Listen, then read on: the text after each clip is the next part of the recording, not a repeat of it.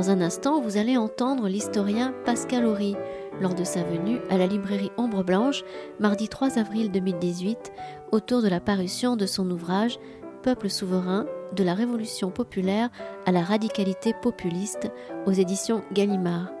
Le débat était animé par Olivier Loube.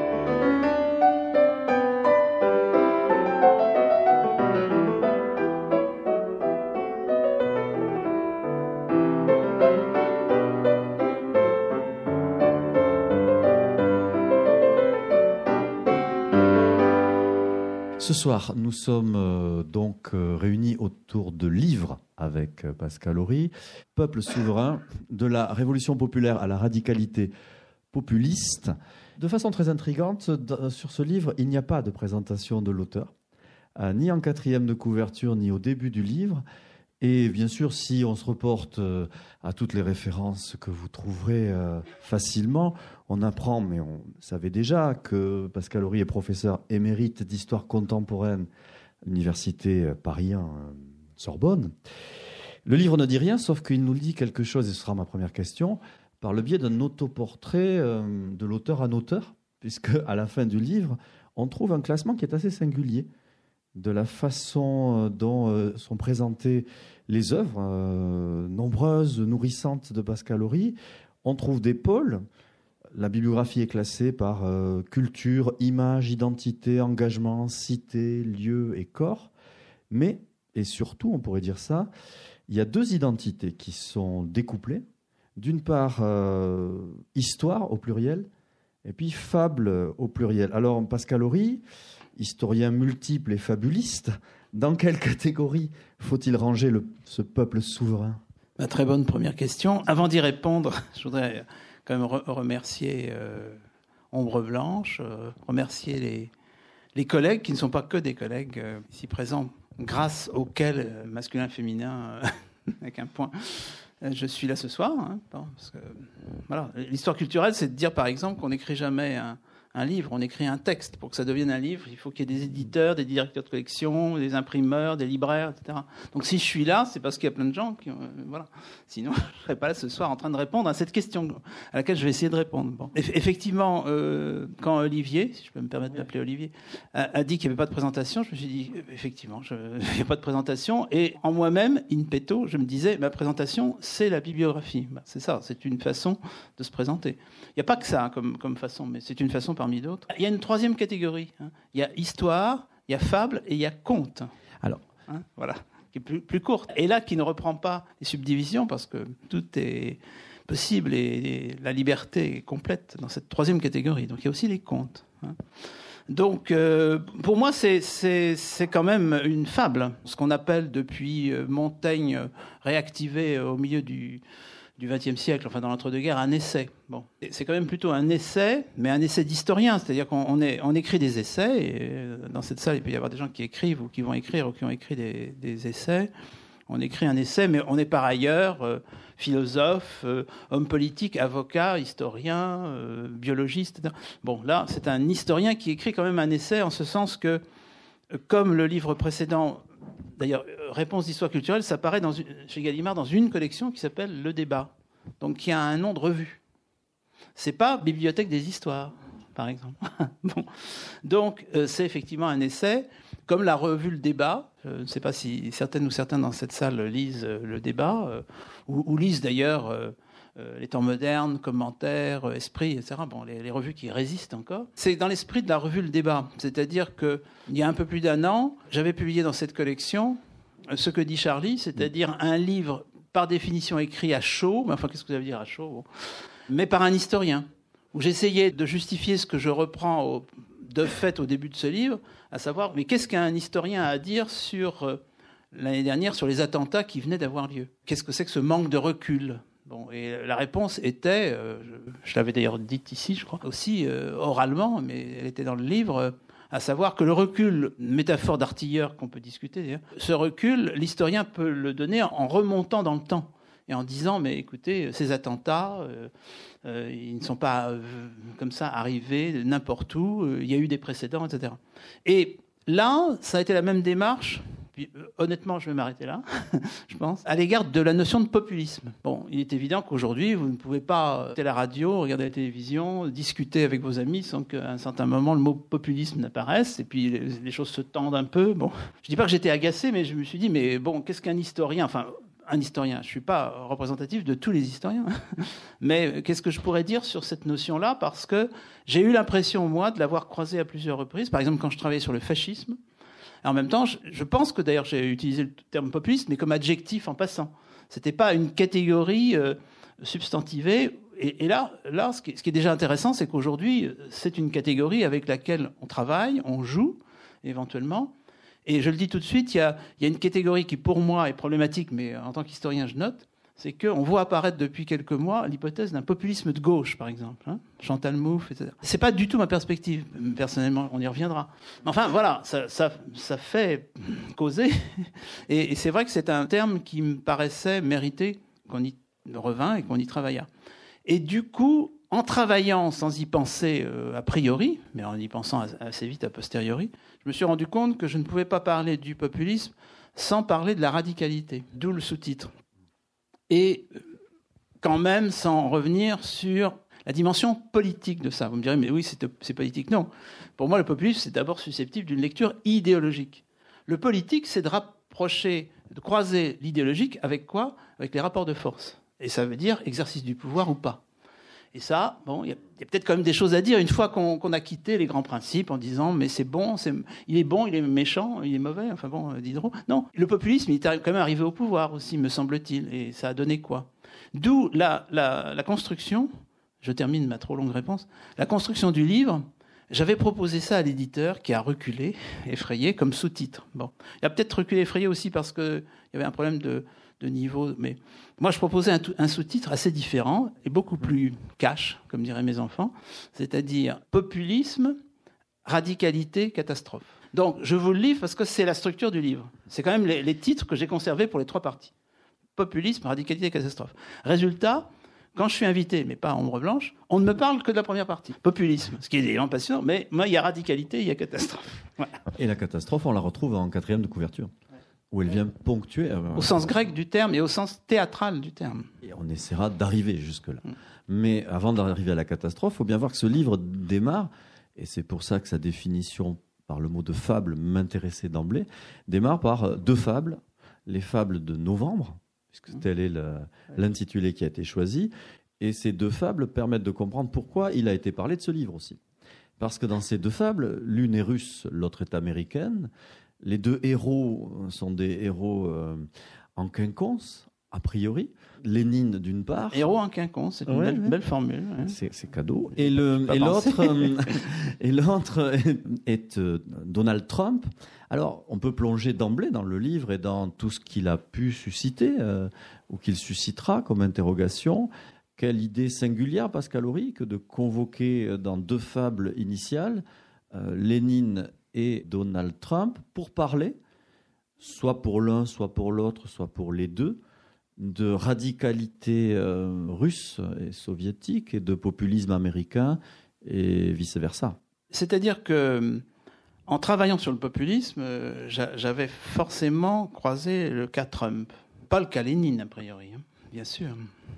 Et les lecteurs rapides, ce qui n'est pas votre cas, si je peux me permettre de vous, vous voyez, conventionnellement, Olivier, pouvaient penser que d'ailleurs je, mettais Lénine dans le populisme. Alors c'était prouvé qu'on ne m'avait pas lu. Hein. Non, ce que je disais, c'est qu'il y avait un hasard chronologique augmenté par la différence entre le calendrier julien et le calendrier grégorien, c'est qu'à 99 ans d'intervalle pile, vous aviez la confirmation par Lénine devant le congrès des soviets sa prise de pouvoir, et vous aviez l'élection de Trump à 99 ans. Bon, peu importe à la limite, même si on ne joue pas sur les deux calendriers, bon. C'est assez fascinant. C'est-à-dire, pour un historien, il faudrait essayer d'expliquer pourquoi, en 99 ans, disons un siècle, on soit passé d'une expérimentation politique, parce qu'il faut avoir le courage de parler d'expérimentation politique. Les, les, grands changements politiques sont des expériences. Peut-être incongru de dire ça. C'est peut-être très philosophie de l'histoire. Moi, je n'hésite pas à dire, sont des expériences. Et d'ailleurs, les, contemporains concernés le disent, parce que je pense que Donald Trump est certainement convaincu qu'il est en train de faire une expérience sans précédent dans l'histoire américaine, au moins depuis euh, bien longtemps. Et Lénine, ça c'était tout à fait clair. D'ailleurs, la scène est racontée par Trotsky quand euh, les bolcheviks ont découvert qu'ils tenaient depuis un jour de plus que la Commune de Paris, Lénine aurait dansé dans la neige. Je parle sous le contrôle de, de spécialistes qui peuvent peut-être infirmer ou confirmer cette euh, scène légendaire. C'est-à-dire que les bolcheviks avaient bien conscience que c'était incroyable ce qui leur arrivait. Donc c'est vraiment une expérience politique que celle des bolcheviks.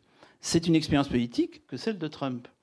Je les rapproche sur un point, c'est-à-dire qu'il me semble que la victoire à connotation populiste, alors après il y a des catégories, hein. Trump c'est une catégorie de populisme dans une culture politique qui s'appelle les États-Unis, qui est assez différente de la culture politique euh, de l'Italie euh, de 1914 avec un certain Mussolini ou de l'Argentine euh, des années, des années 40 avec un certain Perón ou Vargas. mais quand même, ce sont pour moi des expériences populistes. Ces expériences populistes, elles s'éclairent aussi par le fait qu'il y a eu une grande expérience politique qui est ce que j'appellerais la gauche radicale vraiment au pouvoir, avec la durée pour elle, trois quarts de siècle. Et effectivement, l'hypothèse du livre, c'est pour ça que c'est un essai, que c'est une fable, hein. donc j'assume la dimension essai, c'est qu'on comprend le populisme qui aujourd'hui est quand même une idéologie et aussi une politique quand il arrive au pouvoir montante. montante hein, Alors, c'est à la fois évident ce que je dis ce soir. Je vous signale qu'il faut peut-être le répéter un peu plus aux Français, parce que il s'est passé l'année dernière en France ce qui s'est passé en France en 1981, c'est-à-dire deux élections présidentielles contre-cycliques. Il faut quand même le dire, ça, parce que c'est des sortes d'évidence que personne ne voit. Quand François Mitterrand a été élu en 80, c'est contre-cyclique, puisque c'est au lendemain de la victoire de Reagan et c'est au surlendemain de la victoire de Thatcher. Donc la France est vraiment contre-cyclique. Alors après, on en pense qu'on en veut. Hein. C'est bien, c'est mal, regardez, 83, bon. L'élection de Macron est contre-cyclique, malgré les progrès du Front National. Regardez ce qui s'est passé depuis en Italie ou en Tchéquie. En Tchéquie, hein, bon etc., sans parler de l'Autriche. Donc, euh, la question du populisme, c'est une question non seulement d'actualité, mais mondiale. Et je corrèle ça à ce qu'on peut considérer comme l'échec, donc catastrophe, de l'expérience léniniste, qui est intéressante pour moi, en dehors de tout jugement de valeur, comme une expérience de gauche radicale qui dispose d'un peu plus de temps que la Commune de Paris. La Commune de Paris, de mémoire, c'est 72 jours. Bon, Lénine, il a eu 70 ans, 72 ans. voilà. Donc on, peut, prendre un peu plus de recul. La corrélation paraît évidente. Donc pour parler du populisme, j'étais obligé, c'est ma thèse, de parler d'une expérience de gauche radicale. Je n'étais pas en train de dire que Lénine était un populiste. Évidemment, les journalistes rapides qui ne m'ont pas lu, auxquels on avait fait des fiches rapides, ont dit tiens, vous considérez Lénine comme un populiste. Alors j'étais obligé de dire mais non. Même à limite, c'est le contraire. Mais c'est des contraires qui se renvoient en miroir. C'est vrai que le, le livre mérite attention parce qu'il a une densité euh, qui, moi, m'a ravi, mais, mais qui effectivement résiste euh, au résumé.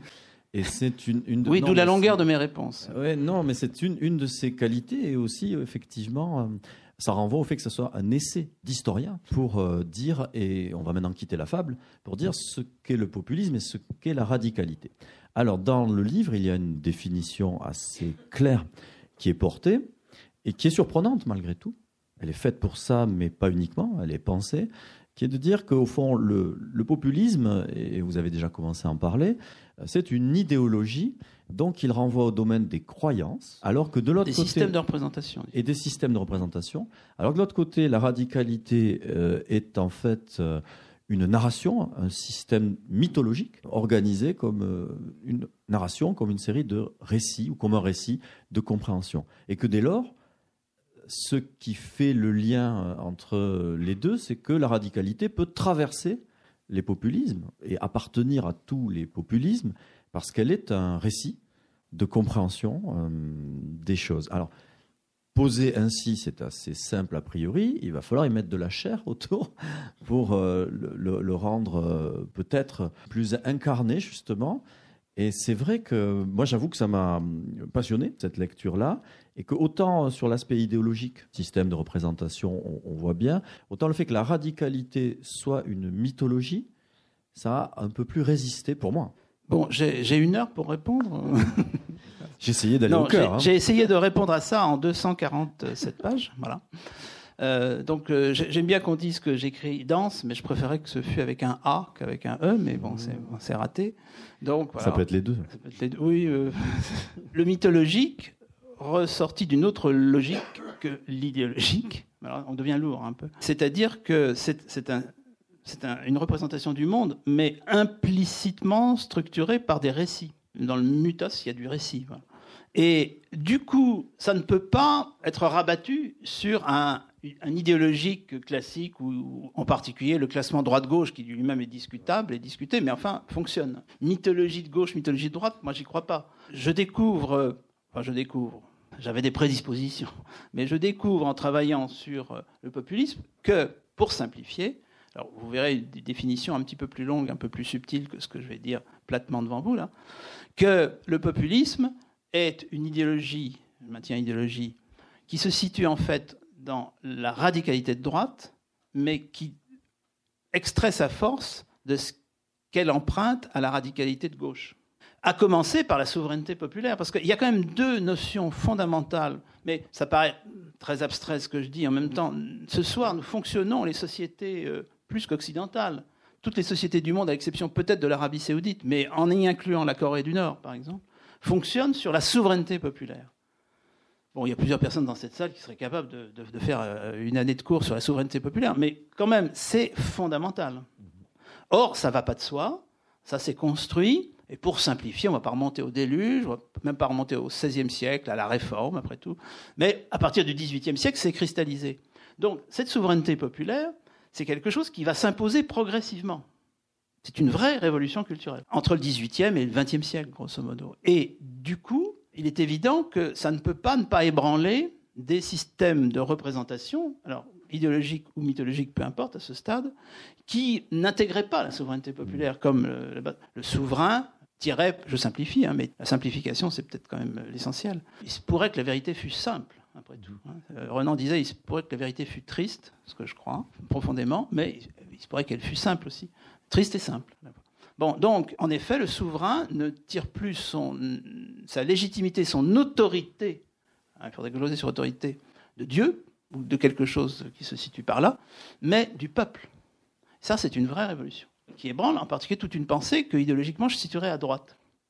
Et à partir du moment où cette pensée récupère, alors quand je dis récupérer, ce n'est pas un jugement de valeur, mais enfin, bon, elle, en fait son miel, la souveraineté populaire, il est évident qu'on est dans les conditions qui vont permettre la naissance du populisme.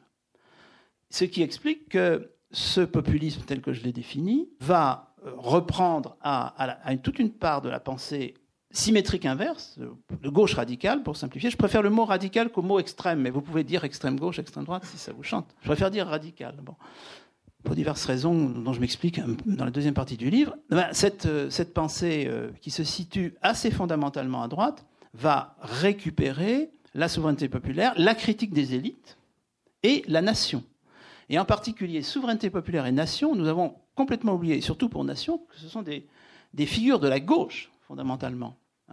Je dois quand même consacrer un petit peu de temps, d'énergie, de salive à expliquer à mes étudiants, a fortiori, je suis désolé de le dire, moi qui suis fils de journaliste, un certain nombre de journalistes que je rencontre, que la Marseillaise ou le drapeau tricolore ou Jeanne d'Arc ne sont pas des propriétés du Front National. Il faut déjà partir de là pour leur dire, écoutez, euh, Jeanne d'Arc, aux dernières nouvelles, elle n'adhérait pas au Front National. Donc, peut-être, euh, bon. Et la Marseillaise, vous étiez mis en prison si vous chantiez la Marseillaise sous la Restauration. Donc, il faudrait peut-être penser à ça. Donc, ces éléments, ces figures, ces valeurs, qui viennent incontestablement d'une gauche, c'est pas très loin d'ici qu'a été inventé Marianne, hein, euh, en 1792, par un cordonnier poète, je crois, qui écrivait en occitan, entre parenthèses. À Puy-Laurence. Voilà, à Puy-Laurence. Donc, ces valeurs qui venaient vraiment fondamentalement de gauche, sont reprises, certains diront donc, je répète, récupérées, par une droite renouvelée. Et pour vous donner un exemple, parce que quand même, c'est assez mon livre est, très peu centré sur la France. C'est pour ça que je commence par les États-Unis et la Russie, qui sont quand même deux pays qui structurent assez bien l'imaginaire politique du XXe siècle, y compris du XXIe siècle. Bref, évidemment, quand on compare euh, Lénine à Poutine, Trump à, à qui à, Jackson. Voilà ou à Wilson, disons. Bon, d'accord, mais de temps à autre, je parle quand même de la France. Hein. Désolé, ça m'arrive de parler de la France dans le livre. Mais je dis ça parce qu'on peut penser que c'est un livre sur la France, hein, pas fondamentalement. Je parle quand même du général Boulanger, Le général Boulanger, je me suis rendu compte, moi qui suis d'une génération où on, apprenait encore vaguement qui était le général Boulanger, le boulangiste, alors là, pour les étudiants, pour certains collègues, d'ailleurs, même pour certains collègues, le boulangiste, ils ne savent plus rien du tout. Alors, ce qui est intéressant, c'est que le général Boulanger est un général qui est, pour simplifier, un général qui a une image de gauche, républicaine, et l'état-major boulangiste, nous sommes vers 1888, 89, 90, va réunir les deux extrêmes, ou du moins une, une partie des extrêmes, c'est-à-dire ceux qui veulent que ça change, que ça bouge, les modernistes des deux extrêmes. Parce qu'on dit toujours, oui, Boulanger est à l'extrême droite, aucun problème pour, pour moi de dire ça. Il est anti-parlementariste, il est révisionniste, il veut une révision de la Constitution qui d'ailleurs n'existe pas euh, française. Oui, mais autour de lui, qui est-ce qu'il a? Il a des monarchistes qui ont compris qu'il fallait quand même fortement euh, moderniser les vieux principes de, de Henri V. Et il a pas mal de gens d'extrême gauche. Il a des communards. Hein, parce que si on prononce le mot commune de Paris en dehors de Lénine, il faudrait peut-être voir par traçabilité ce que sont devenus les communards. Eh bien, vous avez une proportion minoritaire, mais pas du tout secondaire, de communards qui se termineront à l'extrême droite, évidemment. ça, il faut peut-être le rappeler. Autour de Boulanger, c'est-à-dire, regardez, 71-88, c'est pas si long, 17 ans après, vous avez les héritiers, les principaux héritiers de Blanqui, qui sont autour de Boulanger. Pas tous les blanquistes. Hein.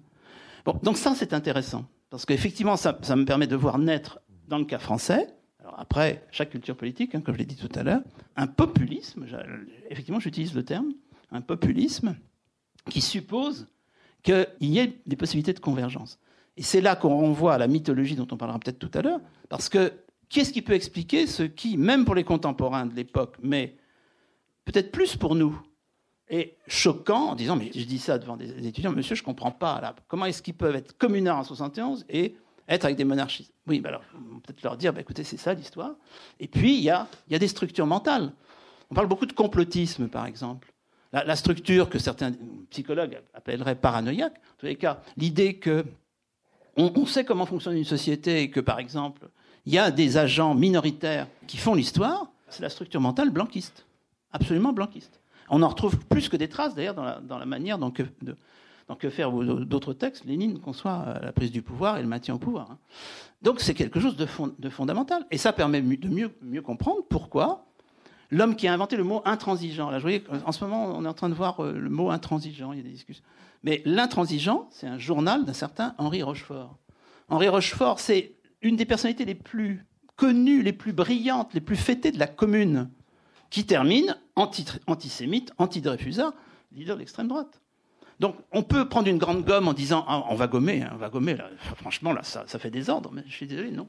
Et c'est sa radicalité, c'est-à-dire c'est sa mythologie d'action qui. C'est tout ça à la fois. C'est-à-dire que cette conception, par exemple bipolaire, cette idée que euh, par ailleurs, euh, effectivement, il y a quand même des avant-gardes. C'est quand même la pensée de Blanc qui, enfin, on peut toujours dire que Blanqui est plus subtil que ça, mais les blanquistes, incontestablement, le, le croient. Qu'il y a des avant-gardes qui font avancer l'histoire.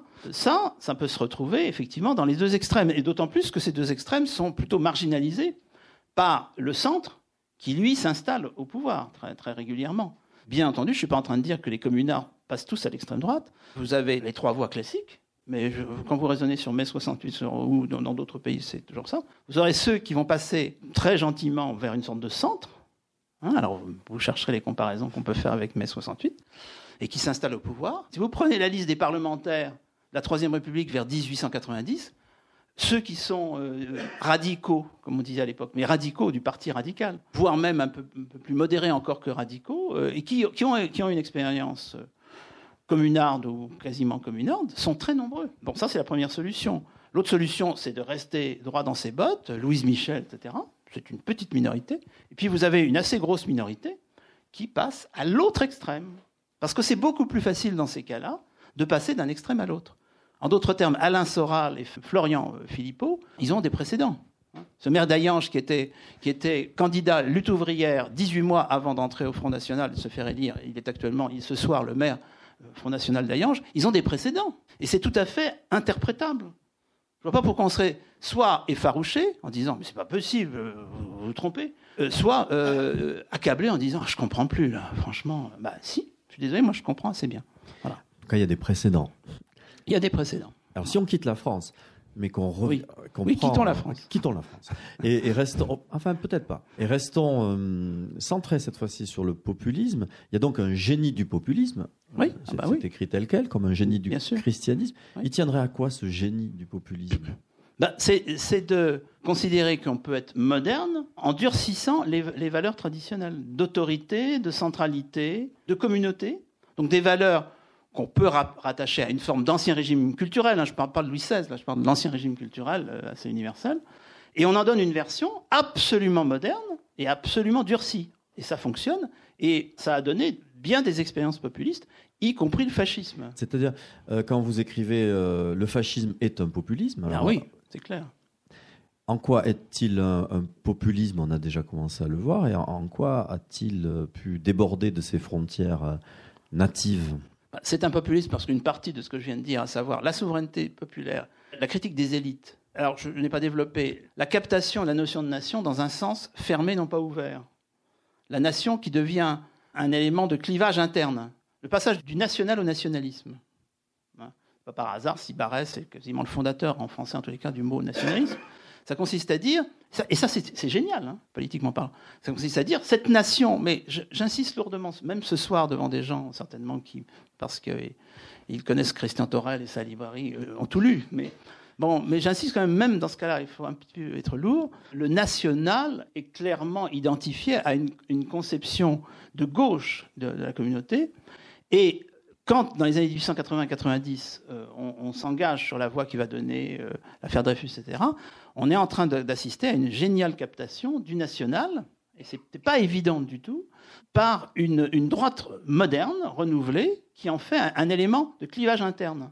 Alors qu'avant, c'était un élément de rassemblement, ça devient un, un élément permettant de dire, oui, il y, a les, il y a les bons Français, qui, eux, ont le sens de la nation, et puis il y a les mauvais Français, puis vous avez toute la liste des mauvais Français. Mais ça, nous sommes tellement habitués à connaître ça qu'on a l'impression que ça a toujours fonctionné. Non, c'est la fin du 19e siècle, c'est-à-dire le moment où apparaît par exemple le boulangisme ou l'équivalent ailleurs. Et quant au fascisme, dans tout ça, il est évident que c'est le fascisme strict et le fascisme italien. C'est un cas chimiquement pur, là on parle d'expérience, alors continuons la métaphore évidemment dangereuse d'expérimentation, puisque vous avez affaire à un leader qui, au 1er août 1914, est le leader de la gauche radicale italienne et qui, vers le 15 octobre 1914, c'est quand même un peu rapide, ouvre un journal qui s'appelle Le Peuple d'Italie, Il Popolo d'Italia.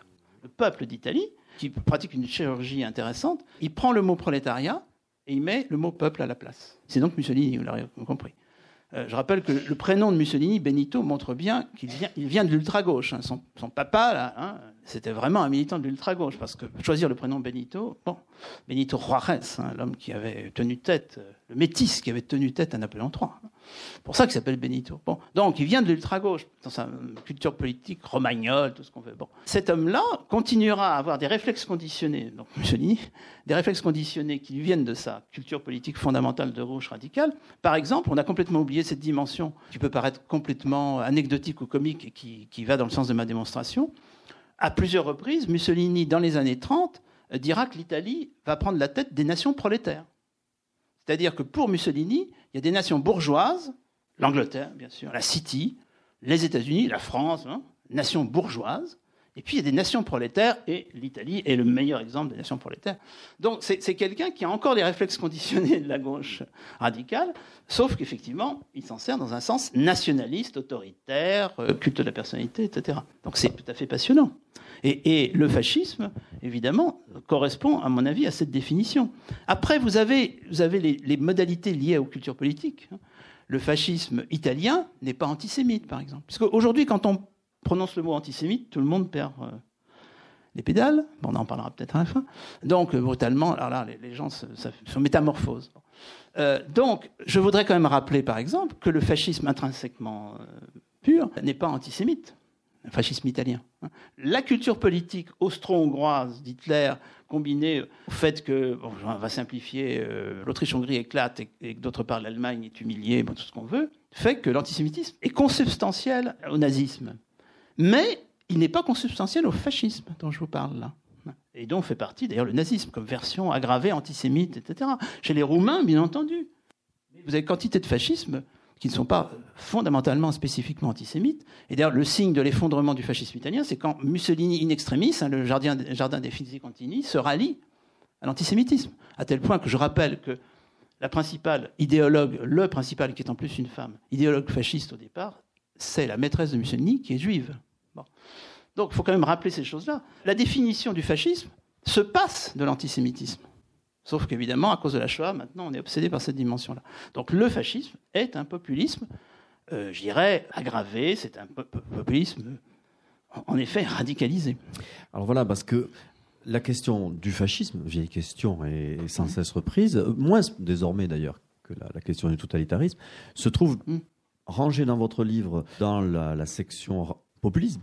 Mm. Quelle est sa part de radicalité cependant pour nous permettre d'aller vers la radicalité?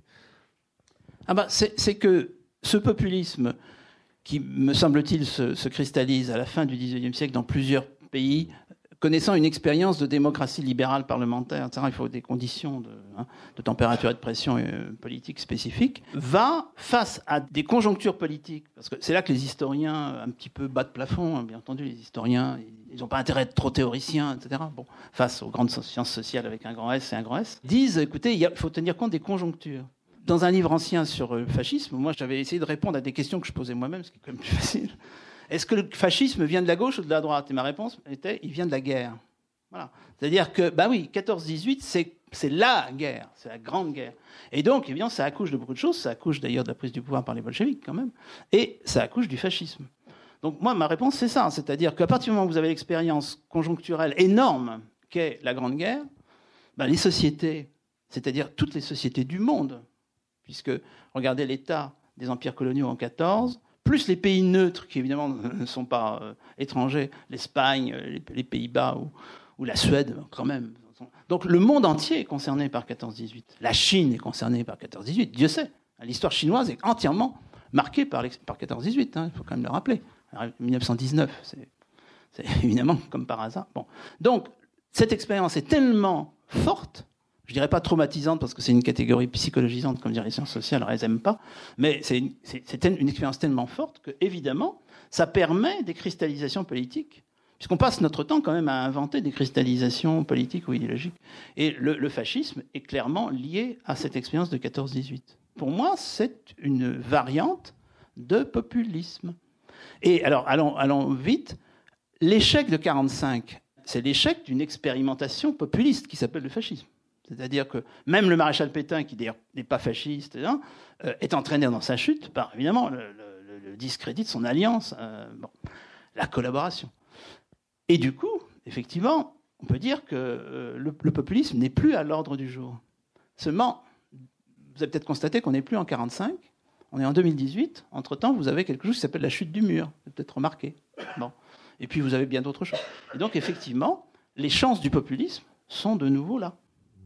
Parce que le populisme, c'est une ressource. Comme toutes les grandes idéologies, c'est une ressource. Vous avez un certain état des sociétés, avec, je répète, les, cultures politiques hein, qui font que Trump, il ne faut pas tout mélanger. Trump, ce n'est pas euh, Marine Le Pen, par exemple.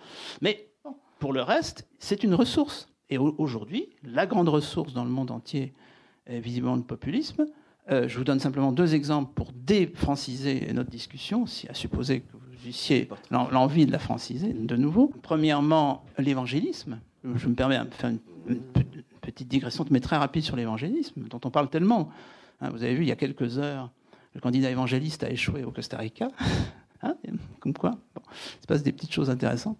Mais le populisme progresse énormément en Amérique latine, il progresse énormément en Afrique, il progresse énormément en Asie, à chaque fois. Hein. L'évangélisme, c'est clairement une variante religieuse du populisme. On peut faire une soirée sur en quoi l'évangélisme, c'est du populisme religieux. Ça, me paraît tellement évident. Donc, premier élément de l'actualité du sujet. Deuxième élément, quel est le plus grand parti populiste, d'après ma définition, actuellement au, monde? Ben C'est le plus grand parti du monde. Il a plus d'adhérents que le Parti communiste chinois, c'est le BJP, le Parti du peuple indien, qui est au pouvoir à New Delhi. Et regardez donc l'itinéraire de son, de son leader, qui est quand même actuellement le Premier ministre indien, c'est clairlement un itinéraire populiste. Donc là, effectivement, la ressource populiste bat son plein. Plein. Et c'est pourquoi l'élection de Emmanuel Macron en 2017 est contre-cyclique. Étant bien entendu que notre actuel président a bénéficié d'un dégagisme Mais un dégagisme qui est pro-européen et centriste, ça, ça ne s'était jamais vu encore. Hein. Ça, c'était vraiment le génie français. Et on en verra la postérité, c'est encore Ah, autre bah chose. oui, Ça, bien entendu. hein. Nous ne savons pas ce soir quel sera le, le destin de l'expérience Macron, parce que c'est une expérience, clairement.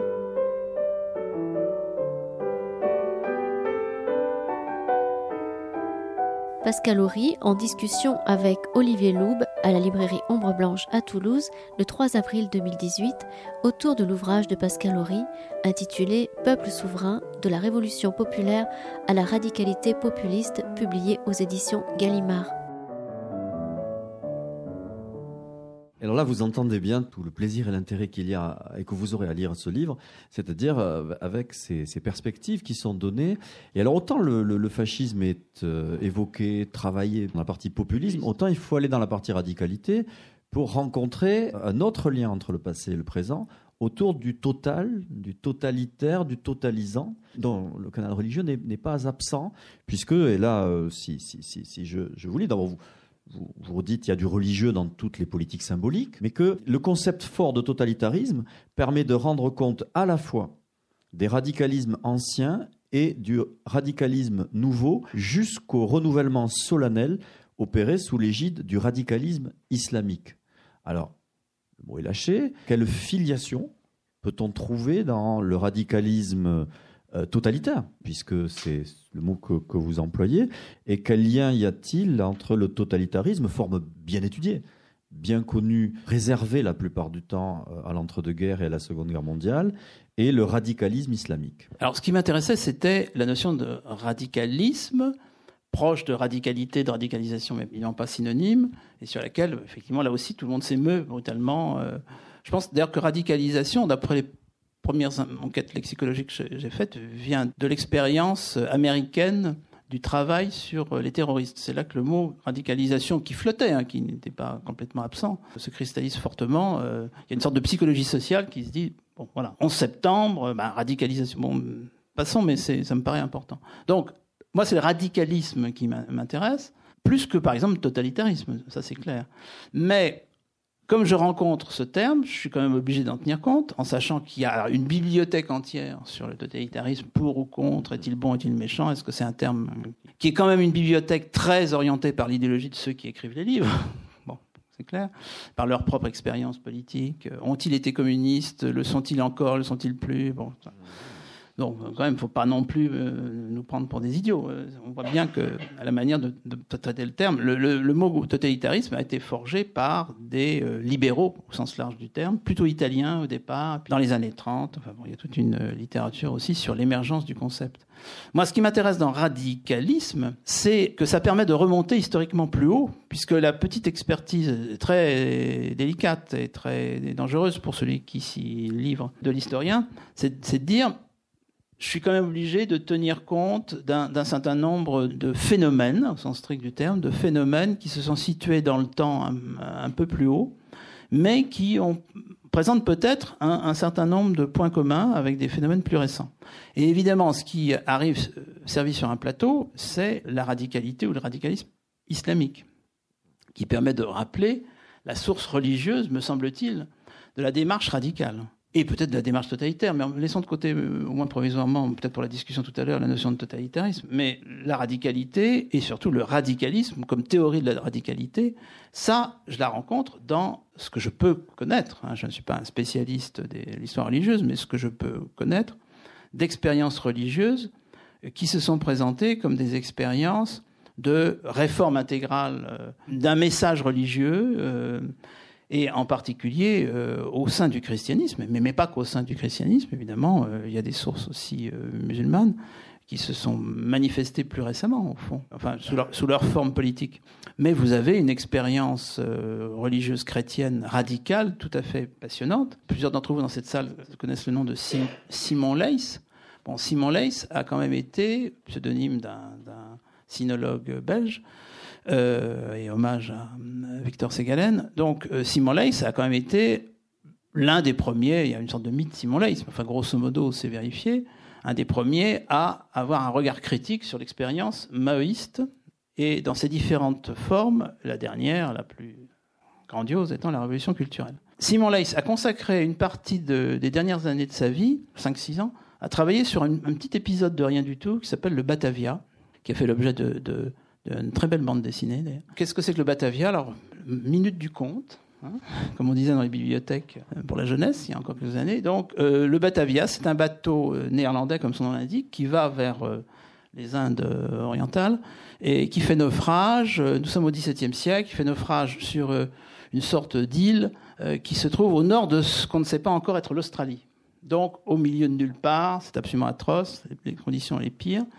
Et ce qui a frappé l'opinion publique à l'époque aux Pays-Bas, quand l'histoire est revenue vers les Pays-Bas, c'est que quelqu'un avait pris le pouvoir parmi les naufragés du Batavia et avait établi euh, de façon charismatique un pouvoir alors totalitaire sur le petit groupe en s'intronisant ce personnage ayant des sympathies anabaptistes, euh, bon, en devenant le dictateur de ce petit groupe, tout ça devenait absolument, c'était l'enfer sur terre, pour être très clair.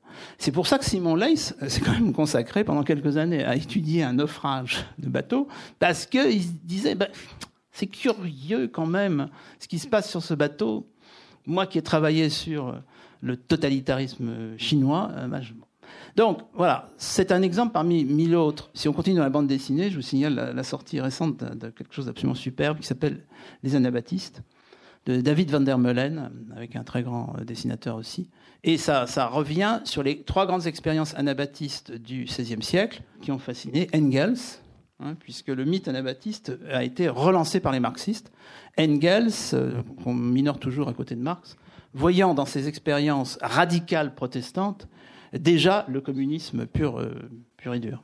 en quoi il exagère un peu, mais peu importe. Et, c'est vrai qu'on ne peut pas faire comme si les grandes utopies religieuses n'avaient pas des points communs avec les expériences radicales de quelque nature qu'elles soient. C'est-à-dire que vous avez une cristallisation autoritaire qui, même passe au stade totalitaire, euh, l'idée que on va pouvoir construire un homme nouveau. Alors, homme nouveau, c'est un terme de la Bible, redynamisé par l'Évangile, et utilisé couramment par Mussolini, par exemple.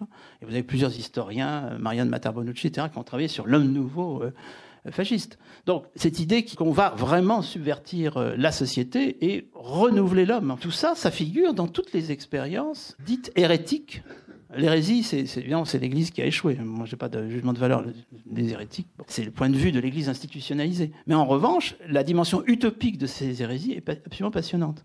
Et bien entendu, Simon Leys aurait pu étendre sa curiosité aux anabaptistes de Münster euh, au XVIe siècle. Bon, il y a quelque chose de très impressionnant dans cette logique radicale qui se reproduit à chaque génération dans des conditions, évidemment, de température et de pression politique différentes. Et ça, ça me paraissait tout à fait intéressant, de reprendre ce cheminement et de voir que là aussi, c'est une ressource, mais là, du coup, qui permettait de comprendre, parce que le lien avec la première partie du livre, de comprendre le passage d'un extrême à l'autre. Comme dirait le bon sens populaire, les, extrêmes qui se touchent. Hein. C'est qu'il y a une logique là-dedans. D'où le fait que on ne peut pas faire du populisme que je situe pour moi, toujours à l'extrême droite. Hein la droite radicale, sans qu'il y ait quelque chose qui vienne de, l'autre camp, parce qu'ils partagent une, partie des structures mythologiques. Ils ont ça en commun. Ils ont ça en commun. Et la meilleure expérience, c'est de passer votre vie sur les réseaux sociaux. Donc je vous parle d'aujourd'hui, je ne vous parle pas des anabaptistes euh, du XVIe siècle, je vous parle des réseaux sociaux de ce soir. Et donc si les, structures de la radicalité sont mythologiques et à naissance en partie religieuse, enfin, mm-hmm repérable dans le religieux. Pourtant, vous dites, tout se termine en Sorbonne. L'ancien professeur de Sorbonne, là, que signifie cette euh, remarque bah, C'était un autre moment de la démonstration, ça, c'est presque secondaire. Oui, c'est pour aérer, parce que Bon, ça, ça, ça consiste. C'est écrit quand même, tout se termine en Sorbonne. Oui, oui, mais c'est n'est pas au cœur de la démonstration. C'est pour, pour, pour rappeler que effectivement, il y a une manière euh, scientifique de reprendre tout ça, avec le recul donné par les catastrophes. Pour simplifier, parce que les catastrophes sont des moments de recueillement. Le, recueillement avec un grand R après la guerre de 70, après le siège de Paris, après la Commune, bon, avec un grand R. Mais vous imaginez bien que l'Allemagne de 45, c'est une société qui est en recueillement pour euh, une génération. Bon. Donc là, c'est évident à ce, à ce moment-là, oui. C'était justement pour arriver aux catastrophes oui, que je passais par la Sorbonne. C'est le dernier volet. Après, on, vous laissera la, bien sûr la, parole et les questions. la catastrophe, ce serait l'accès au pouvoir de la radicalité populiste. Des radicalités. Des radicalités populistes. Oui, vous n'avez sans doute pas lu ce, ce, livre, qui est, un, qui est, un, petit livre assez fort de, de l'actuelle directrice de France Culture, qui s'appelle Sandrine Trainer. ça s'appelle L'idée d'une tombe sans nom. Et ça raconte l'histoire d'une certaine Mania Schwarzmann, qui est une jeune ouvrière juive de Bessarabie, qui, évidemment, à 20 ans, choisit le Parti communiste. Parce que quand on est une jeune ouvrière juive de Bessarabie en 1926, et qui va franchir la frontière, c'est quand même un peu compliqué, mais pas trop difficile, de franchir la frontière pour se retrouver au paradis, donc en Union soviétique. Ce que raconte euh, Sandrine Trainer, à partir de gens de la famille de Mania Schwarzmann, rencontré en, France, c'est qu'à une date incertaine qui doit se situer, je me, je me cite moi-même, vers 1937, au cœur de la grande terreur stalinienne, Mania réussit à envoyer un petit message à ses sœurs. Ne venez pas, nous nous sommes trompés. Elle a réussi à faire passer ça. Ne venez pas, nous nous sommes trompés. Et puis le néant l'a absorbé, c'est-à-dire qu'on ne sait pas ce qu'elle est devenue, ni son mari, ni ses enfants. Donc ils ont disparu dans la grande nuit stalinienne. D'où un chapitre qui s'appelle quand même Ne venez pas, nous nous sommes trompés. Donc voilà la catastrophe, hein. bah, une catastrophe à échelle humaine, si on peut le dire hmm. comme ça, euh, et qui est donc l'accès au pouvoir des le, Bref, le, paradis est catastrophique. Alors là, c'est pour envoyer à Renan et à sa vérité qui est triste, hein, qui est l'exergue. Hein. Là, la phrase j'ai un exergue. Mais euh, je passe sur le fait que le postmoderne soit une catastrophe, parce que c'est dit tel quel, peut-être avec lui postcolonial, je sais pas. Mais euh, c'était pas une question, on verra si on y revient. C'est assez secondaire. Hein. Oui, oui, oui. Mais on, on, arrive à deux scénarios, en revanche. Mm. Ça, c'est très intéressant, parce qu'au fond, euh, est-ce qu'on est au moment où euh, la catastrophe est proche c'est quand même euh, mmh. une question de notre temps. Et vous évoquez deux scénarios, finalement. Scénario négatif, le clivage s'aggrave et mmh. la violence conduit à l'accès euh, au pouvoir des radicalités populistes, quel que soit le nom qu'elles prennent en fonction des conditions de pression, de température et des cultures politiques locales. Ou bien, positivement, la solidarité peut l'emporter. Mais même là, il y a du désenchantement quand même, puisque cette solidarité l'emporterait par la victoire non pas de l'humanisme, mais de l'individualisme. Alors, euh, nous serons sauvés par la solidarité des individualismes bah, D'ailleurs, nous sommes sauvés, ça, ça, dépend dans quel camp vous vous situez, parce que, que, je sache s'il si y a monté des populistes ou remonté des populismes, euh, c'est qu'il y a beaucoup de gens qui trouvent que c'est la bonne solution. Donc euh, pourquoi dirait-on nous, nous alors parce que nous serons, ne serions, ne serions pas populistes. Il y a quelque chose de négatif et de positif dans les deux ah, scénarios.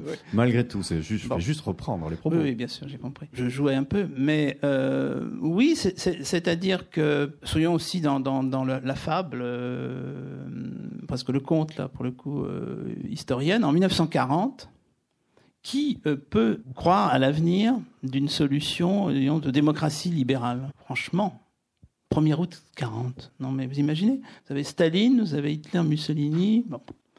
Donc, effectivement, euh, l'histoire est pleine de surprises. Hein.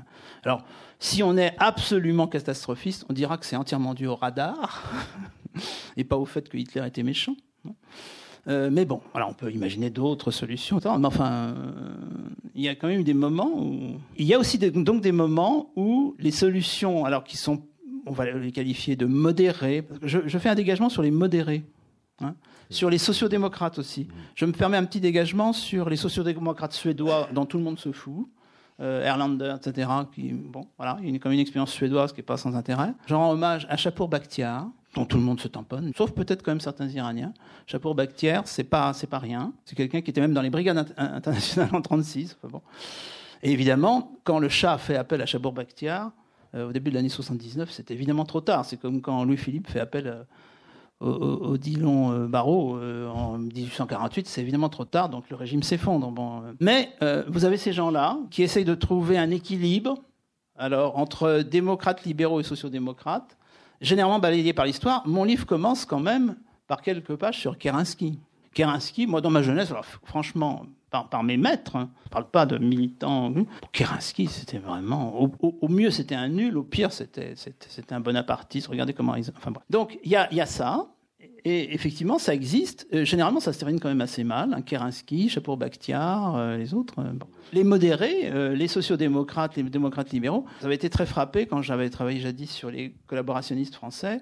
Le, ministre de l'Éducation nationale le plus pro-allemand qui ait jamais existé, qui s'appelait Abel Bonnard, s'était fait connaître avant-guerre par un livre où il démolissait les modérés Comme quoi, évidemment, il n'y a pas que la gauche radicale qui démolit les modérés, il y a aussi les futurs euh, nazis qui démolissent les modérés. C'est l'horreur. Il vaut mieux être SS que modéré, hein. on est bien d'accord. Bon. Donc, avec Abel Bonnard, mais d'autres peut-être, enfin bref. Vous savez, quand il y a eu le chagrin à la pitié, moi, ce qui m'avait frappé, c'est que, quand même, Christian Damazière, était, euh, ancien Waffen-SR, était sorti quand même un peu, pas magnifié, mais en tous les cas, oui. Enfin, grandi, en tous les cas, c'est un personnage assez fascinant. Et vous aviez deux frères paysans auvergnats socialistes qui étaient absolument extraordinaires, qui, à mon avis, crevaient l'écran. On leur a rendu hommage, un frère grave, hein, je crois. Mais bon, à côté de Christian de la Mazie, enfin, donc, passons. Il y a deux solutions, il n'y en a sans doute pas trois. Et à l'heure actuelle, clairement, la solution populiste euh, a le vent en poupe, oui. Est-ce que c'est pour ça que la dernière phrase du livre, on enseigne l'histoire, mais l'histoire, elle, n'enseigne rien? Alors, comme diraient mes enfants, vous avez spoilé ma fin. Bah, oui. Ce sera la note. Alors, je suis, je suis désolé, ça, ça va désespérer les, collègues ici présents. Ils vont dire, mais pourquoi est-ce que je me décarcasse comme Ducrot, quoi? Franchement, alors c'est, franchement, euh, mais j'en suis absolument persuadé. Et avant d'avoir écrit ce livre, on enseigne l'histoire. Mais en, quoi pensez-vous que tout ce que je suis en train de dire puisse faire changer euh, la société indienne, par exemple? Puisse faire changer le fait que euh, les, les, Birmans, alors il se trouve que j'ai eu l'occasion d'aller un peu en Birmanie et, il y a quelque temps, et j'étais pas vraiment surpris de ce qui se passait parce que je tombais dans une société, mais dans le, le, bouddhisme était verrouillé. Prenez un peu de temps pour essayer pour comprendre ce que c'est que l'histoire de la Birmanie, ces populations qui descendent euh, des montagnes vers vers le. Enfin bon. Donc effectivement, jusqu'à il n'y a pas très longtemps, ah, le bouddhisme, voyons. Bon, bah non, évidemment non, évidemment non. Bon. Donc, à partir du moment où ces indicateurs sont plutôt euh, au, alors au noir, mais d'un point de vue démocrate, libéral ou social-démocrate, c'est-à-dire peut-être d'un point de vue très minoritaire, pas dans cette salle, n'est-ce pas, qui est remplie de démocrates, bien entendu, mais euh, au-delà, de ces murs, il y a peut-être moins de démocrates. Et puis au-delà des murs de la France, il y a, peut-être moins de démocrates. Vladimir Poutine a été réélu triomphalement. Euh, même si on a un peu bourré les urnes, non, ça ne suffit pas à expliquer. Donc voilà effectivement, l'hypothèse catastrophiste n'est pas complètement exclue. J'y ajoute un dernier point, mais je ne voudrais pas qu'on pense que mon livre, c'est le café du commerce. Simplement, je ne peux pas ne pas le dire. L'un des grands enjeux du XXIe siècle n'est pas, à mon avis, le terrorisme, quoique, bon, etc., l'islamisme, mais même le populisme, c'est l'enjeu écologique. Imaginez que nos sociétés soient confrontées à une violente crise écologique, dont on peine à imaginer d'ailleurs la violence. Hein. Pensez-vous que la démocratie libérale ou la social-démocratie puisse résister à ça. Marcel Gaucher parle de fascisme vérace. Oui, mais c'est même pas ça. Non, non, je, non, je partagerai pas cette notion-là, qui n'est d'ailleurs pas propre à Marcel Gaucher. Non, non, non, non. Je suis sur un plan politique, pas idéologique là. Une grave crise écologique, qui évidemment serait mondiale. Ça serait peut-être sa principale qualité, c'est que alors là, euh, bon, les identités nationales devant ça, les, les, les nuages de Tchernobyl s'arrêtent pas aux frontières. Eh bien, pensez-vous que ça va se traduire par le triomphe euh, des zadistes de Notre-Dame-des-Landes? Moi, j'en suis pas du tout persuadé. Alors là, franchement pas. Non, euh, c'est une des conditions nécessaires à l'instauration d'une dictature, bien entendu. Et féroce, bien, bien entendu, puisque ça, il s'agira de survie. Enfin là, j'extrapole. Hein. Simplement pour vous dire que je n'abuse pas des termes en parlant de catastrophe. Donc je rappelle qu'en grec, c'est le dénouement.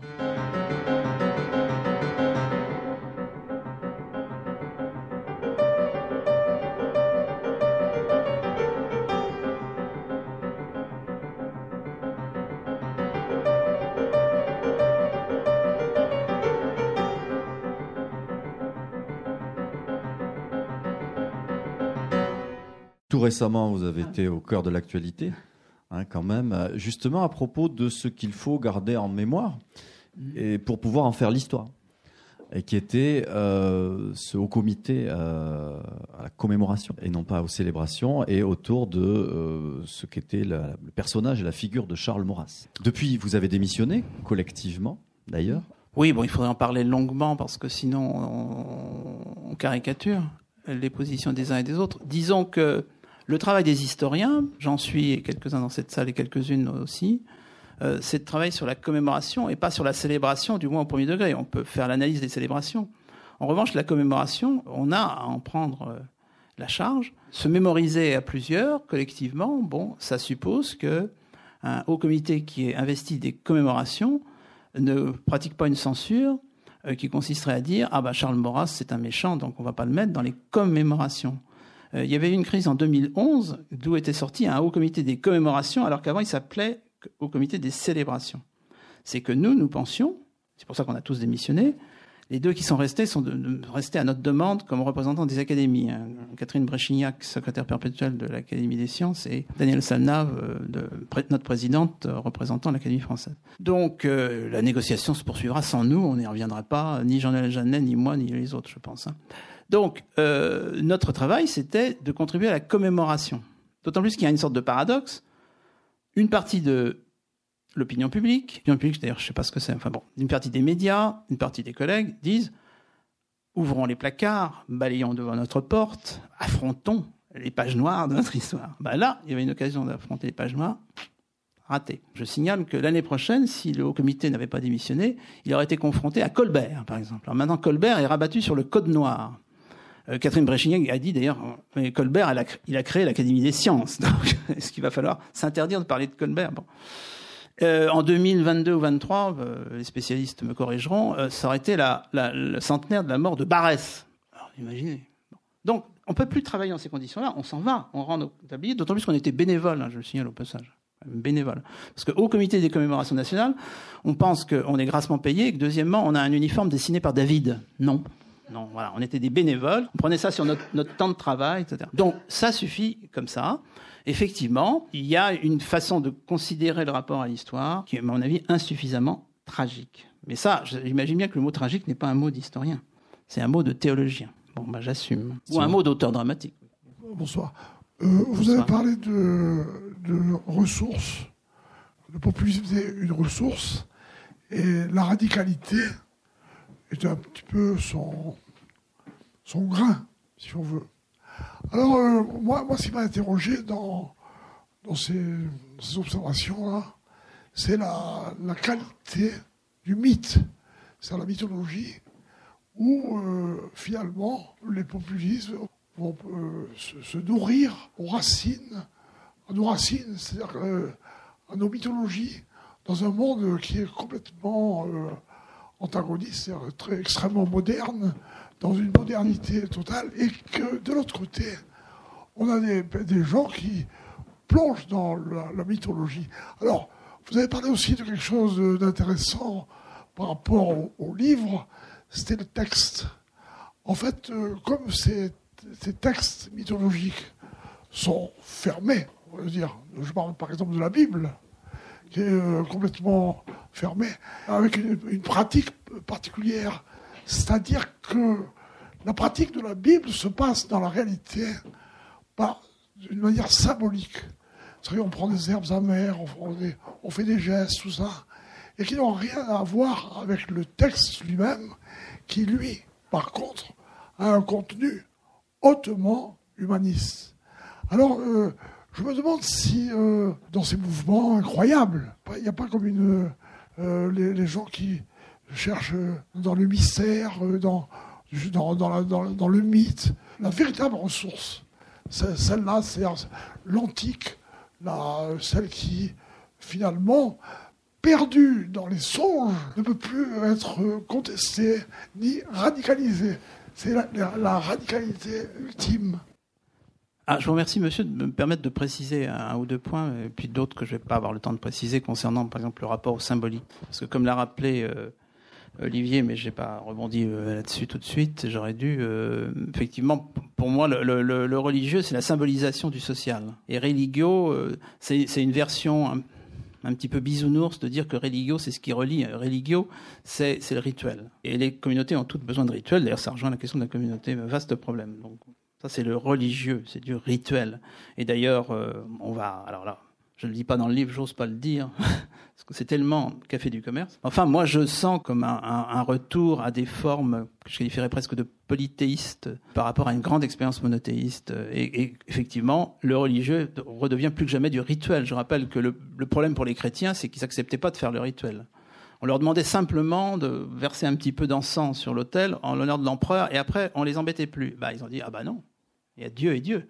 Puis après, vous avez un certain Mahomet qui qui va encore plus loin en disant Bref, donc euh, il y aurait beaucoup de choses à dire là-dessus et sur le rapport du religieux au rituel, mais du coup du monothéisme à la radicalité. Là, là vous, vous revenez sur une question intéressante, c'est la fameuse opposition euh, inspirée mais aussi déformée d'Aristote, logos mutos, c'est-à-dire que vous êtes quelque part du côté du discours, et c'est le, travail en particulier des savants, de la science, mais aussi des idéologues, et puis vous avez le mythos qui est quand même du domaine du récit.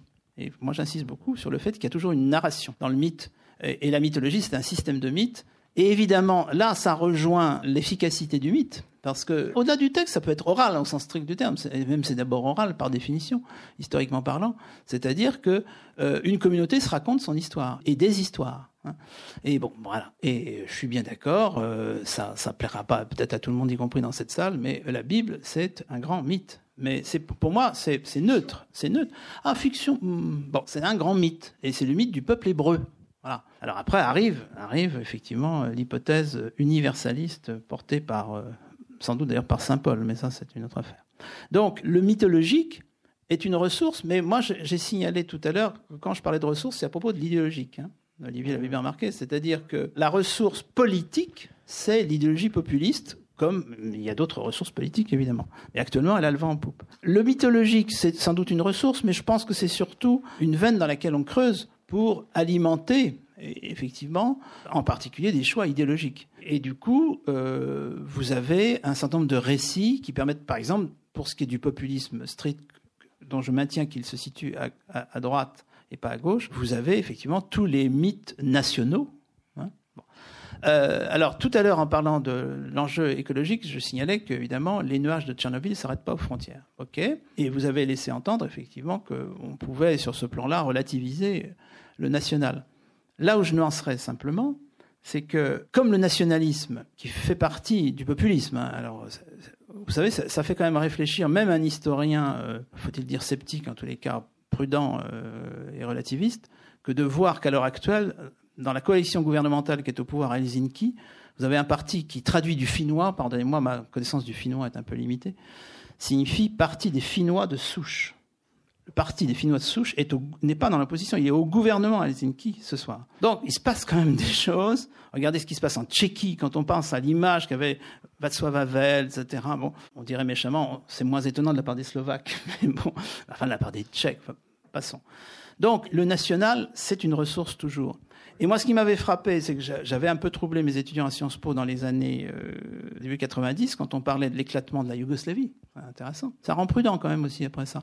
J'avais été élevé, mes cours au lycée, vous aviez la Yougoslavie, ce pays fédéral, avec même l'autogestion peut-être, etc. Et puis vous aviez un pays qui s'appelait la Tchécoslovaquie. Personne se disait, c'est un drôle de nom quand même, Tchécoslovaquie. Non, tout baignait, tout. Bon, regardez aujourd'hui.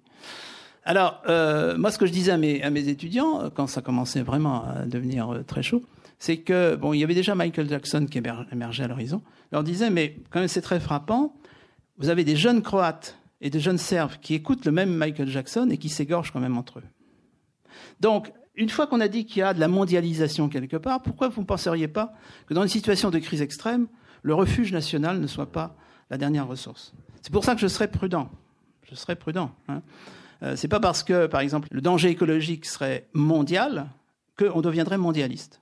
D'ailleurs, pour terminer sur le national, chacun sait, depuis Benedict Anderson, etc., que la nation, c'est une construction. Ah, oh, d'accord, ah bah oui, bien sûr, mais tout est une construction. Les sociétés fonctionnent sur des constructions. Une fois que euh, les spécialistes de sciences sociales ont démonté le mécano, pendant ce temps-là, la société, elle, elle remonte son mécano, évidemment, parce qu'elle a besoin de construction. Et si le national, c'est une construction, sous-entendu, c'est inauthentique. Hein. ah, construction, c'est inauthentique. Ah, bon, pourquoi est-ce que la construction serait inauthentique? Mais je vous signale qu'il y a plus construit encore que ça, c'est l'international. Alors, s'il y a vraiment une construction, c'est l'international. Donc, construction pour construction. Donc, la mondialisation, puisqu'on parle moins d'international aujourd'hui, on parle de mondialisation, ça me paraît une construction. Et c'est pas parce qu'on écoute Michael Jackson qu'on va pas aller égorger le voisin croate. C'est ce que je pense. Vous avez évoqué euh, le fait que certains communards qui baignaient dans la radicalité se sont retrouvés auprès de, des boulangistes, enfin, de boulangers. Vous avez aussi évoqué euh, Mussolini. Mais est-ce que dans vos recherches, vous avez trouvé l'inverse, les trajectoires inverses? C'est-à-dire des trajectoires de populistes vers une radicalité de gauche Et si oui, voilà, comment vous analysez ça Et sinon, comment aussi vous analysez ça alors, je n'ai pas fait de statistiques. D'ailleurs, je souhaite bien du plaisir aux collègues qui se lancent dans des statistiques là-dessus. Mais il y a des cas, il y a des figures intéressantes. Et par exemple, on est tellement franco-centré qu'on a tendance à tout raisonner par rapport à l'expérience française. Mais prenez le cas d'Italie, qui est quand même pas un pays si lointain. Ça a intéressé certains collègues euh, historiens italiens. Vous avez des cas de fascistes qui sont devenus communistes. Bontampelli, des comme ça. Était, sauf erreur, un sénateur fasciste qui, a terminé communiste. Ce genre d'évolution de, euh, est possible. J'ai l'impression qu'elle est moins fréquente parce que historiquement parlant, il y a un moment où les sens de l'histoire ont fonctionné de telle sorte que c'était possible dans un sens, beaucoup moins possible dans, dans, un autre. Euh, mais ça, ça, existe, et en tous les cas, ça va dans le sens de ma thèse, bien entendu, à savoir que les radicalismes peuvent euh, s'entendre de telle sorte qu'on passe de l'un à l'autre. Alors, ça rejoint euh, une petite considération que je fais perversement en note en bas de page. Vous savez, Dieu est dans les détails, le diable encore plus. Moi, j'ai constaté qu'il y a un certain nombre d'intellectuels, par exemple français, dont la radicalité incontestablement de gauche s'origine peut-être dans le fait qu'ils ont eu une expérience de l'autre radicalité. Ils l'ont abandonné, ce qui est évidemment le droit plus, plus strict de chacun d'entre nous. Hein. Ils ont aussi intériorisé l'idée que c'était une faute morale parce qu'on était au XXe siècle, parce que je vous parle évidemment d'expériences qui tiraient vers une extrême droite qui, après 45, a tous les torts. Il faudrait s'interroger sur, euh, sur un certain nombre. Euh, bon, moi, ce qui me frappait, c'était un. Enfin, vous verrez les quelques exemples que je donne. Il y a l'ambiguïté de Jean-Paul Sartre, quand même, très clairement, dans les années 30, puisque moi, je suis un biographe de Nizan. Je me permets de parler de Jean-Paul Sartre vu par Nizan. Donc, il y a le cas de Chris Marker, qui est très intéressant. Chris Marker est un très grand, tout ce qu'on veut. Mais Chris Marker, il commence à l'extrême droite, bien entendu. Bah oui, Bouche Villeneuve. Bon, bah, c'est intéressant de le savoir. Il est pétainiste euh, en 42, euh, enfin 41, 42, Chris Marker. Bon. Claude Roy, c'est presque anecdotique. Mais enfin. Donc oui, il y a des cas intéressants, mais me semble-t-il assez peu nombreux dans ce sens-là. Donc par ailleurs, vous avez des, vous avez des fascistes et ou populistes qui vont se reconvertir dans le nihilisme. C'est Sioran. Sioran est un très grand écrivain, à mon avis, un classicisme incroyable. Etc. Sioran, c'est un idéologue de l'ultra-droite roumaine. Hein. Parlons pas de Mircea Eliade, c'est encore plus complexe, mais bon. Je voulais vous demander, euh, quand vous parliez des deux scénarios à la fin, hum. euh, vous avez parlé dans le deuxième scénario d'une solidarité l'emportant par la victoire des individualistes. Oui, alors je sais pas alors, les deux thèmes, moi, les deux thèmes, solidarité et individualiste, ça me semble assez antinomique. Si vous pouviez un petit peu développer. C'était un clin d'œil au livre précédent, donc vous voyez, vous pouvez en acheter deux. C'est-à-dire que ce qui m'avait frappé dans les, enfin, les manifestations de janvier 2015, puisqu'il n'y a pas eu de, de manifestation directe après le Bataclan, parce qu'entre-temps, les manifestations de rue étaient quasiment interdites, etc ça avait été qu'on pouvait déplacer, alors peu importe les chiffres, hein, il y avait-il 4 millions de personnes, enfin bref, des millions de personnes dans la rue, avec des slogans et des démarches hein, très individualistes. C'est-à-dire que c'était une manifestation de masse d'individualistes qui disaient je. C'est-à-dire que le 22 mai 68, vous avez 4000 personnes à peu près qui défilent en disant nous sommes tous des juifs allemands via, j'allais dire, euh, Ich bin ein Berliner, qui est d'ailleurs eu avant, en 63. Mais bon, vous vous retrouvez avec je, suis Charlie, je suis juif, je suis musulman, je suis flic, c'est encore plus extraordinaire dans les traditions politiques françaises, je suis flic, enfin bon. Et il y a eu un peu de, de ça encore récemment. Donc c'est vrai que moi, ce qui me frappait, c'est qu'une société qui est quand même, hypothétiquement, je ne suis pas très original en disant, plus individualiste qu'elle ne l'a jamais été, pour des raisons diverses et variées, ça il faudrait en parler euh, longuement. On peut produire du, massif ou on peut produire des formes de collectivité paradoxale, évidemment, d'individualistes. Et précisément, d'ailleurs, dans la lutte contre des formes qu'on va dire totalitaires. On peut quand même bien imaginer qu'il y ait une fédération des individualistes au moins d'accord là-dessus. Je fais du Jean-Jacques Rousseau, c'est-à-dire que je, je vous brosse un, schéma très théorique. Alors après, dans la réalité, mais moi, ça, m'avait beaucoup frappé. Si on fait la micro, la micro-histoire, il y a déjà plusieurs sociologues qui ont fait la micro-histoire des, manifestations de janvier 2015. C'est quand même très frappant. y compris le rôle des médias là-dedans. Euh, enfin, Et vous savez que ces fameuses marches du samedi et du dimanche, enfin marches ou piétinement sur place, enfin, euh, ont commencé le mercredi soir. Hein. Le mercredi soir, à Paris d'abord, mais dans plusieurs autres villes, il y avait déjà une manifestation. Et moi, moi il se trouve que par hasard, je m'y trouvais. Évidemment, je prenais des notes. C'était fascinant pour un historien, c'était fascinant pour un anthropologue, c'était fascinant pour un sociologue, certainement. Mais là, c'était l'historien. Et là, et là je, voyais à quel point c'était des individus, mais regroupés, euh, et regroupés en déjà très grand nombre sur des signaux qui étaient envoyés depuis 14 heures, quoi, dans l'après-midi. Je me, trouvais devant une infinité d'individus qui avaient certains crayons, on commençait déjà à avoir des pancartes qui applaudissaient à un certain moment, puis qui arrêtait d'applaudir. C'était très impressionnant. C'était les actes inverses d'une manifestation standard de la guerre froide avec le service d'ordre de la CGT. Vous prenez une manifestation standard de la guerre froide, vous l'inversez et vous obtenez ça, quoi. Mais là, je parlais effectivement, je m'aventurais dans un futur, ce qui est ridicule pour un historien.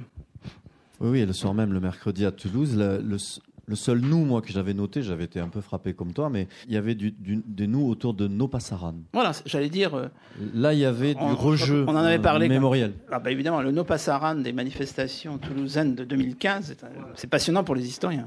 Je voudrais revenir sur une. Pardonnez-moi, Passaran, je vais, je vais me rendre antipathique à plusieurs personnes ici dans cette salle, mais je voudrais signaler qu'en termes de radicalité, moi, ce qui m'avait beaucoup frappé au moment où on a vu émerger la figure du djihadiste, c'est e-, effectivement que c'était la forme, la forme islamiste des brigades internationales. Ah ben oui, je suis désolé de le dire. Vous avez là des jeunes qui savent qu'il y a quelque part un lieu qu'il faut défendre, au péril de leur vie. Hein. Ce que je veux dire simplement par là, je ne mélange pas tout, c'est qu'il y a quand même des structures qui refonctionnent, et ça, ça fait partie des traditions radicales.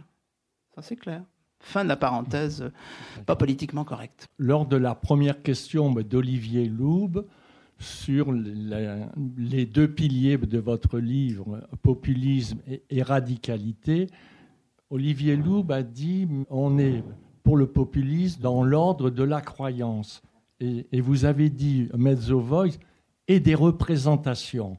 Si vous avez pensé ben, représentation sur le populisme, c'est qu'il s'agit là ben, d'un ensemble de représentations mais collectives on est dans l'ordre culturel. Si on est dans l'ordre culturel, on est vraisemblablement dans l'ordre d'une nation. Et donc, à un moment donné, vous avez dit aussi, mais ce populiste a été substantivé et il est devenu le terme populisme. Et si on rajoutait maintenant devant le populisme quelque chose, parce que ben, vous l'avez démontré avec l'idée de nation, le national-populisme. Est-ce qu'il y aurait ben, des protestations? Il y a beaucoup de questions dans votre question, d'ailleurs. C'est passionnant, mais du coup, je, je, vais en perdre plusieurs en vue et en route. J'avais corrigé Olivier, qui est un excellent lecteur, qui me disait même qu'il avait relu le livre pour l'occasion, ce qui est vraiment méritoire, là, franchement, ça mérite une médaille. Parce que je corrigeais croyance dans la mesure où moi, croyance, c'est un vocabulaire d'abord que j'utilise assez peu, et pour diverses raisons, et que je rabattrais sur mythologie. Là, je, parlais d'idéologie, c'est-à-dire système de représentation. Alors, représentation, bon, la représentation, c'est une représentation euh, au second degré, quelque part. Hein. représentation. Vous allez acheter un troisième livre qui s'appelle L'histoire culturelle, où j'en reviens sur la définition de représentation et sur la distinction parce que ça, vient de là, hein, la distinction euh, idéologie-mythologie. Donc, c'est des systèmes de représentation et au sens strict politique. Voilà. Et, c'est pour ça que je commence par le plus simple. Et quand on s'aventure sur le terrain des mythologies, là, on est dans une représentation qui n'est plus explicite mais qui est implicite, et qui est du domaine, en effet, de ce qu'on peut extraire d'un récit, d'un récit qui est nourri de valeurs, euh, bien sûr, dont on peut tirer une idéologie si on veut, mais qui est fondamentalement d'abord du domaine de la narration collective. c'est ce que je voulais dire. Je pense pas que le fait que ce soit culturel, puisque mythologie et idéologie, pour moi, c'est culturel, hein, mais ce sont deux variantes. Vous avez l'idéologique, pour simplifier, ce qui est explicitement structuré, l'idéologique, et ce qui est implicitement structuré, le mythologique. Je simplifie, mais c'est à peu près ça. Mais le culturel, moi, je le rabats pas sur le national. Le national, c'est une des modalités, d'ailleurs datée, datée du culturel, mais c'est pas. Euh, non, euh, je, ne, fais pas le lien automatique. Hein. Mais je maintiens le fait que je parlerai plutôt de système de représentation pour l'idéologie, Étant bien entendu qu'il n'est pas nécessaire pour être euh, marxiste d'avoir lu Marx, on est bien, entendu d'accord. Donc euh, voilà, ça c'est un point de vue de Claire, hein, C-L-E-R-C-S, que de penser que évidemment euh, l'idéologique ce n'est porté que par quelques savants qui ont, qui ont tout lu, qui ont lu le Capital intégralement. Bien entendu, on ne devient pas communiste parce qu'on a lu le Capital. Hein. On est communiste et éventuellement on essaye de lire le Capital, qui est d'ailleurs un texte inachevé, etc. Donc ça, reste quand même de l'idéologie. Et le mythologique est forcément plus flou et permet d'ailleurs des euh, croisements. Et, effectivement, ces fameuses conversions, euh, enfin conversion, oui, on appelons ça conversion, c'est une métaphore religieuse un peu délicate, mais oui. Donc je, maintiens la distinction entre les deux. Euh, mais national-populisme, pour moi, c'est redondant. C'est ma définition met le populisme à l'extrême droite, dans la droite radicale, et vous constaterez que tous les populismes, moi ça me frappe, tous les populismes sont nationalistes dans leur version xénophobe. Même Trump, qui est une version, euh, la relation que Trump a, aussi bien d'ailleurs à la Chine qu'au Mexique, si vous voyez ce que je veux dire, j'appelle ça quand même du nationalisme, on est bien d'accord. Continuons dans, le, fait que le populisme, c'est pas euh, une extrême droite euh, classique, c'est une extrême droite d'un certain style. Quand j'ai vu pendant la campagne, et puis j'avais quelques amies américaines qui me tenaient au courant, qui sentaient monter la catastrophe, cela dit, tous les universitaires américains que j'ai rencontrés, jusqu'à la veille, m'ont dit évidemment, ce sera quand même Hillary Clinton. Hein. Quand même. Parce qu'ils étaient évidemment tous euh, démocrates libéraux. Euh, bon, quand même. Ils n'ont rien vu venir. Hein. Disant oui, euh, Hillary Clinton n'est pas très populaire. Mais moi, ce qui m'avait impressionné, c'est quand Trump est allé en Virginie occidentale et a rencontré les, mineurs. Et qu'il a coiffé le casque de mineur. Là, je me suis dit, c'est pas un républicain classique. Hein. Et aujourd'hui, évidemment, toute la polémique sur euh, le protectionnisme enracine euh, le Trumpisme dans la fraction du Trumpisme qui est de, de, d'essence populaire. Pensez bien qu'une partie importante, j'irai jamais la totalité, c'est pas la question, même la majorité, j'en sais rien, mais une partie significative des classes populaires américaines vont revoter Trump demain, à partir du moment où il met en avant le protectionnisme. Le populisme, pour moi, c'est nationaliste, euh, plus ou moins xénophobe, etc. Oui, donc pour moi, c'est redondant. Je reviens sur populisme de gauche ce que Chantal Mouffe et d'autres, à partir d'une expérience, d'une expertise d'Amérique latine, comme par hasard, essayent de dire, à savoir qu'il y aurait un, populisme de gauche, c'est, à, à, mon avis, une tentative désespérée de reconstruire une forme de gauche radicale sur des bases différentes des bases marxistes euh, héritées de l'expérience soviétique. Je ne suis pas convaincu par l'idée d'un populisme de gauche. Sauf à considérer qu'effectivement, ça permet des basculements à l'extrême droite. C'est quand même l'ambiguïté du péronisme qui se fonde à la fois sur la CGT. Évidemment, la CGT argentine, c'est pas la CGT française, mais quand même. Il y a une dimension syndicale dans le péronisme, mais pas que. C'est aussi un militaire, comme était Chavez, enfin. Mais de là à dire populisme de gauche, moi, je pense que ça ne fait pas avancer la réflexion. Pour moi, ce sont des formes de gauche radicale. Il y a plusieurs familles dans la gauche radicale. Mais moi, j'ai pas fait un livre sur la gauche radicale. Quelle chance nous avons eu d'avoir euh, Pascal Horry ce soir. Merci beaucoup, Pascal.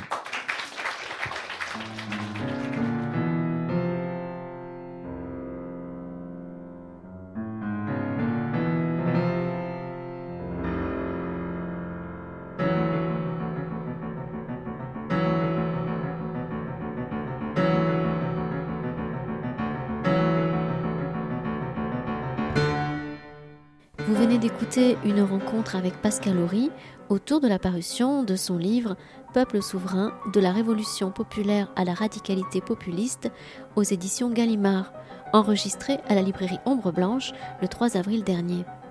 Pascal Horry a aussi fait paraître Ce que dit Charlie, 13 leçons d'histoire paru chez Gallimard, ou encore Jouir comme une sainte et autres voluptés aux éditions Mercure de France.